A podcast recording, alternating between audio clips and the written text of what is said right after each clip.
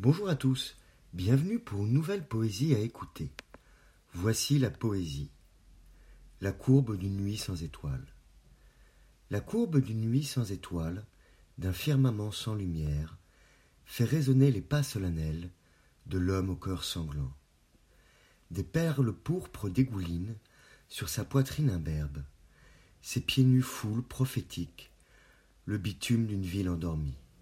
Son haleine embuée transporte des djinns depuis longtemps oubliés, et pourtant ses yeux oniriques ne parlent que d'un amour épique et romantique. Au bord de la consommation et de ses dieux, il ne cherche que la consolation sans achat. Il garde in petto toutes les voix de celles qui ont muré toutes leurs voix. Sa quête insoluble se dissout dans le son, diffus des voitures au loin, l'apparence n'est rien, l'existence est l'être. Ses pas laissent la trace d'une lumière douce.